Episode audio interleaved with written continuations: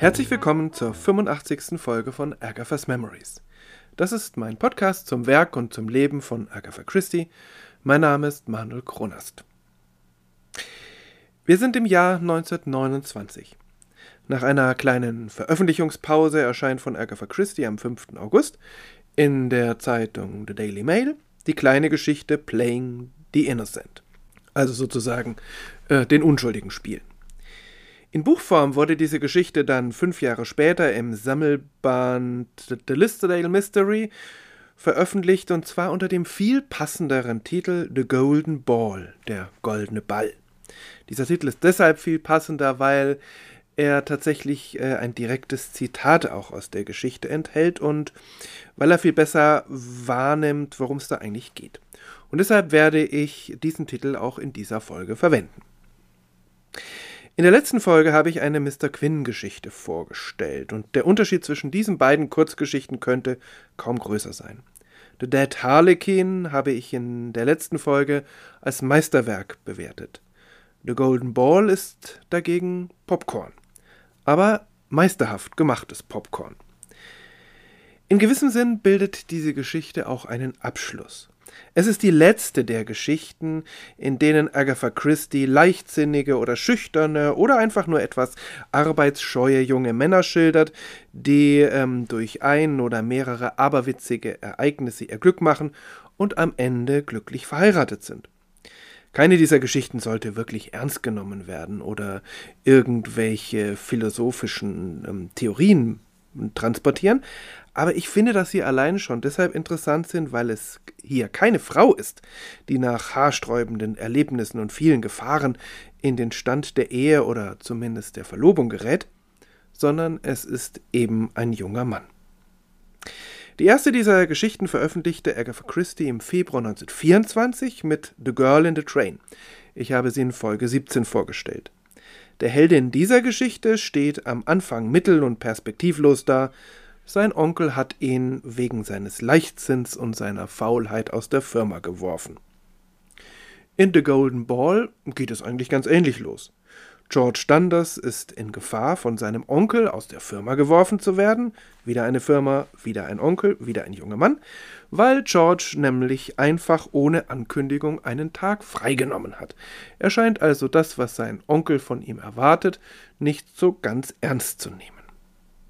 Natürlich will Agatha Christie in solchen Geschichten nicht zu einer nachlässigen Arbeitsmoral anstiften, nur weil das Ganze für George am Ende sehr gut ausgeht. Es lohnt sich also offensichtlich für ihn, mal einen Tag frei zu machen. Äh, es ist zunächst einmal einfach die Ausgangslage für einige unvorhergesehene Ereignisse und es ist natürlich auch ein Aspekt des Charakters dieses jungen Mannes. Interessanterweise wird Agatha Christie aber in ihrem ganzen Werk viele dieser jungen Männer vorstellen, die nicht ganz erwachsen sind, zu einer geregelten Arbeit einfach unfähig und dann doch angewiesen auf einen gehobenen Lebensstil. Männer, die abhängig sind von reichen Verwandten oder von Erbschaften.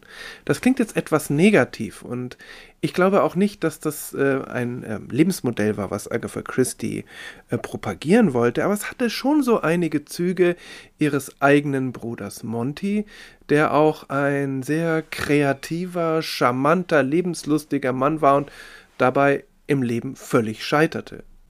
Die letzten Jahre seines Lebens verbrachte er mehr oder weniger krank in mehreren Cottages, versorgt durch, äh, finanziell versorgt durch seine beiden Schwestern und irgendwie unfähig zu einem geregelten Leben, aber hatte offensichtlich auch eine Menge Spaß dabei. Es lohnt sich, sich das mal durchzulesen in der Autobiografie oder in der einen oder anderen Biografie Agatha Christie's und es zeigt, dass Agatha Christie wahrscheinlich auch sehr gelitten hat darunter, dass ihr Bruder so unzuverlässig war, so äh, völlig egoistisch vor sich hin lebte und auf der anderen Seite doch anerkannte, dass ihr Bruder in seiner unkonventionellen Art eine Lebensform gewählt hatte, die für ihn offensichtlich die richtige war und ihn auch zumindest zum großen Teil glücklich machte.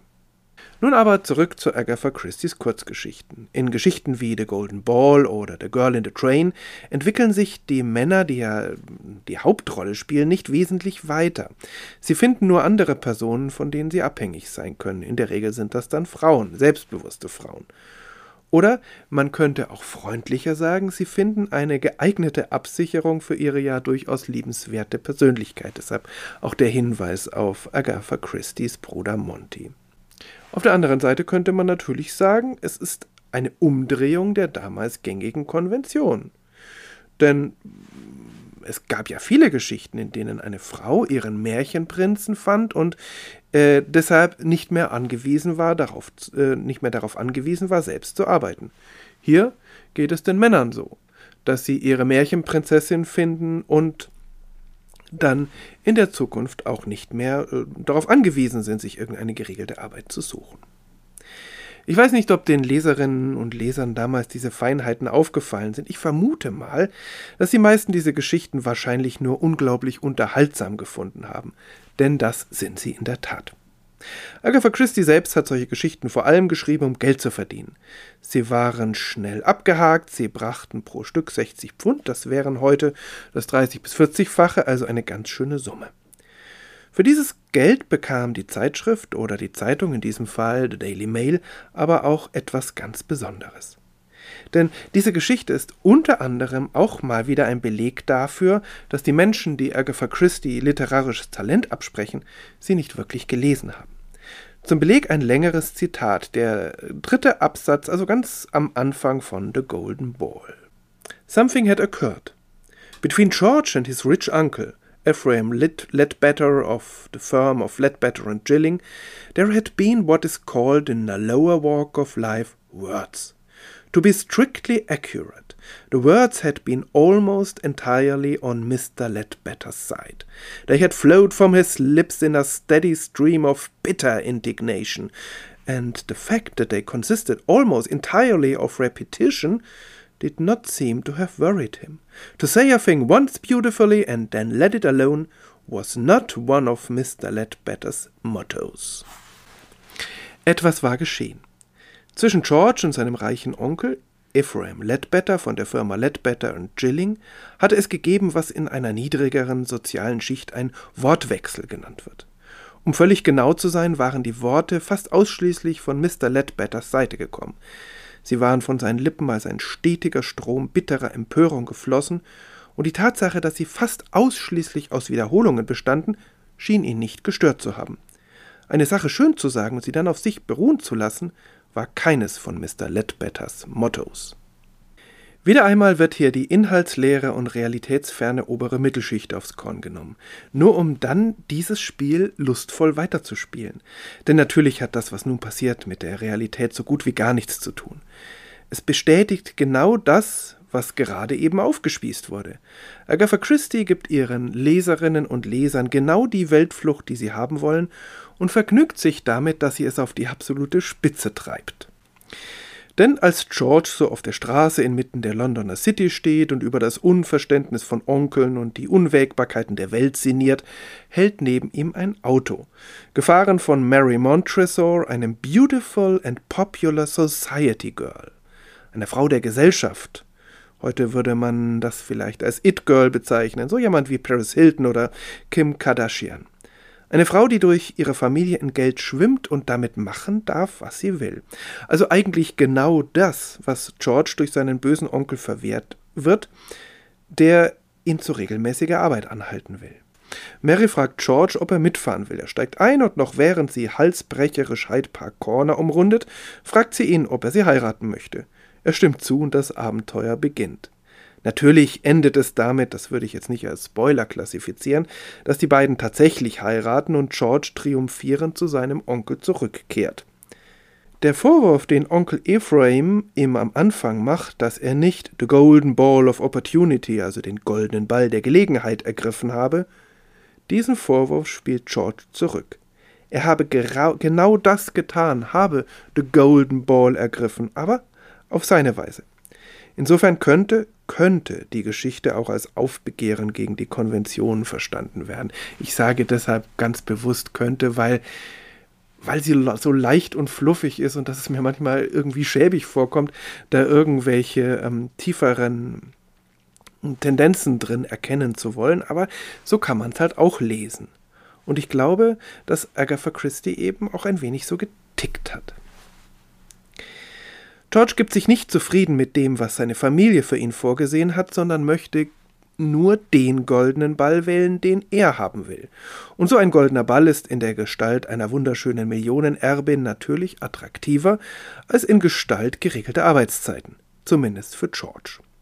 Und zu seiner Ehrenrettung muss gesagt werden, dass er deutlich geistesgegenwärtiger und aktiver ist als die Männer sonst in diesen Geschichten Agatha Christie's. Irgendwie ist er auch ein Spiegelbild von Anthony Cade aus The Secret of Chimneys. Von dem wird dort gleich mehrmals gesagt, dass er einer geregelten Arbeit aus dem Weg gehe, wenn sie ihm begegne. Deshalb ist er aber auch in den Augen seiner Autorin nicht wertlos, sondern hat eben seine Kompetenzen woanders. Mary und George werden sicher ein wunderbares Paar sein, auch wenn George ihnen beiden, oder vielleicht genau deswegen, äh, an einer Stelle bescheinigt, dass sie die maßgebliche Eigenschaft von Maultieren hätten, störrisch zu sein. Und Agatha Christie zeigt ein weiteres Mal, dass sie nicht so konventionell oder traditionell ist, wie ihr oft nachgesagt wird. Und das finde ich wichtig, denn auch wenn in, sie in diese Geschichte nicht bewusst irgendeinen tieferen Sinn hineingelegt haben sollte, zeigt diese Geschichte doch, wie wenig ihr eigentlich an konventionellen Rollenmustern oder auch an ja, den traditionellen Vorstellungen, wie man sein Leben zu leben hätte, wie wenig ihr daran eigentlich lag. Viel mehr möchte ich über die Handlung nicht verraten. Es ist Popcorn, aber meisterhaft angerichtet. Es macht Spaß zu lesen und es ist sehr schade, dass es nun die letzte Geschichte dieser Art ist. Allerdings ziehen sich viele Elemente solcher Geschichten bis zuletzt durch Agatha Christie's Werk. Die jungen Männer, die mit dem Leben nicht zurechtkommen, äh, ob das nun äh, eher die positive oder die negative Seite dieser, äh, dieses Aspekts ist, dann die jungen Frauen und Männer, die dadurch nicht im Leben weiterkommen, dass sie von reichen Verwandten finanziell abhängig sind. Oder aber, und das finde ich besonders wichtig ähm, und spannend, die subtile Umwertung gesellschaftlicher Werte. Ihre nächste Kurzgeschichte ist wieder etwas ernster, aber dazu komme ich in der nächsten Folge. Schön, dass Sie heute dabei waren, dass ihr dabei wart. Dieser Podcast, Agatha's Memories, kann natürlich gerne weiterempfohlen oder abonniert werden über meine Homepage www.agathas-memories.de oder über die gängigen Podcast-Kanäle. Bis zum nächsten Mal, alles Gute.